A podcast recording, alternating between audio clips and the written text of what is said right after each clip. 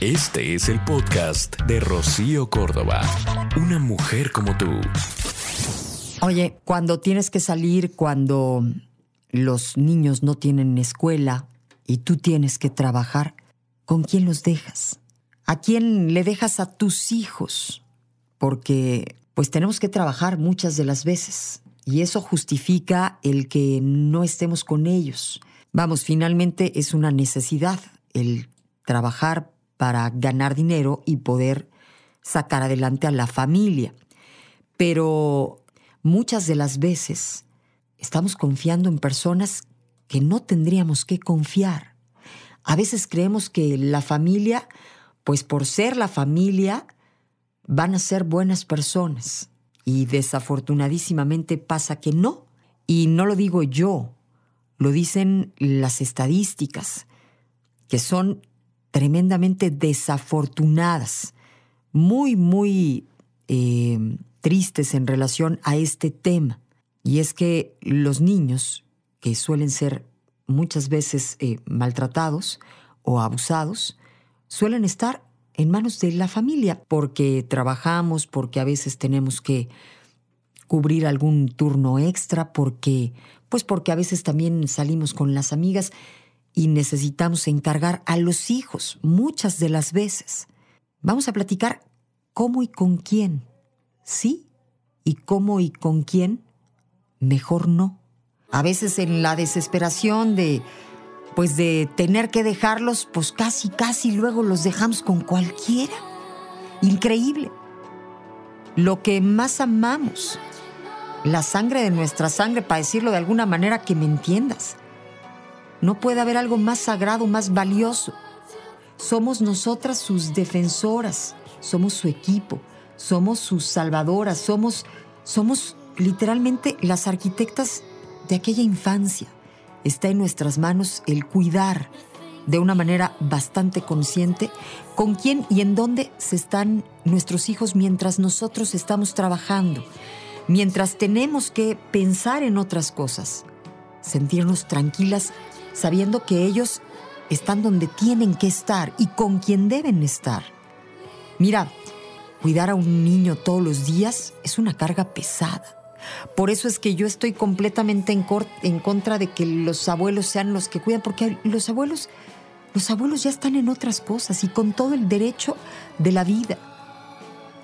Un niño necesita hasta juventud para poder eh, correr, estar al pendiente, agacharse, subir, bajar, para realmente cuidar sus pasos. Estoy hablando, por ejemplo, de las primeras etapas. El ambiente tiene que ser muy propicio, justo para su edad, y a la edad que sea, un lugar en donde infundan valores, en donde haya un buen ejemplo. Porque siempre hemos dicho que las palabras suenan muy bonitas, ¿no? Dicen, las palabras convencen, el ejemplo arrasa. Y eso que estén viviendo tus hijos lo están grabando en su disco duro. Cuando son pequeñitos hay que darles tiempo para adaptarse, ¿sí? Es de poco a poco. Toma en cuenta que cuando es un bebé no te puede hablar, no te puede decir, no te puede reportar lo que vivió y lo que pasó ahí. ¿Cuánto tiempo lo dejas? Porque este es otro asunto que hay que tomar en cuenta. ¿Cuántas horas es que él tiene que estar lejos de, de su mamá, estar muy atentos de cualquier señal que nos pueda eh, decir algo. Vamos, un bebé, por ejemplo, tienes que revisar su sueño porque si no está durmiendo tranquilo, por algo será. Si se está aislando, hay que revisar perfectamente bien y con lupa la reacción del niño cuando lo dejamos con la cuidadora, con, con la persona que estará con él. Al momento de bañarlo, de estar con nuestro bebé, con nuestro hijo, observarlo revisar que no tengan marcas en el cuerpo, ¿no? Y conforme los hijos se van haciendo más grandes, bueno, pues pasar tiempo con ellos, generar en ellos la confianza total para reportarnos cualquier cosa, desde luego preguntarles cómo están, cómo se sienten, cómo los tratan, ¿no? Que ven, que oyen, que sienten. Y es que, otro punto importante, nadie va a corregir con la paciencia, con el cuidado, con el interés y el amor que un papá o una mamá puede hacerlo. Por eso es que es importante el tiempo que pasa fuera. y el tiempo que tú le dediques, independientemente de si tienes que trabajar. Hay que estar con ellos para corregirlos, para hablarles, para educarlos, para acompañarles en la vida. Y este trabajo se hace sobre todo en los primeros años de vida. Después pareciera que ya es como muy tarde. El ejemplo es lo que más pesa para la educación. Repito, que ven, que oyen, que sienten. Mientras tú no estás con ellos es algo que tienes que eh, pues revisar perfectamente bien. Y mira, ya para cerrar el tema, dicen que dejar de trabajar por los hijos también vale la pena. Y sí, a veces dejar de trabajar, pues es como muy drástico, ¿no? Es como un retroceso en la vida de una mujer profesional en pleno siglo XXI, pero, pero es enfrentar otra gran batalla, es otra gran conquista.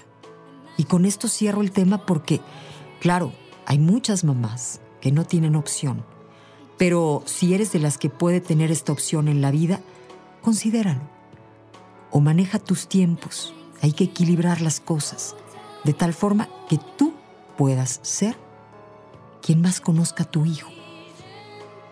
Que tu hijo sea su mamá la persona con la que más familiarizada esté en este mundo y creer en los hijos, enseñarles que su voz vale y que tiene un gran valor.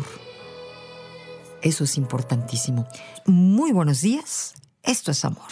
El podcast de Rocío Córdoba. Una mujer como tú en iHeartRadio. iHeartRadio.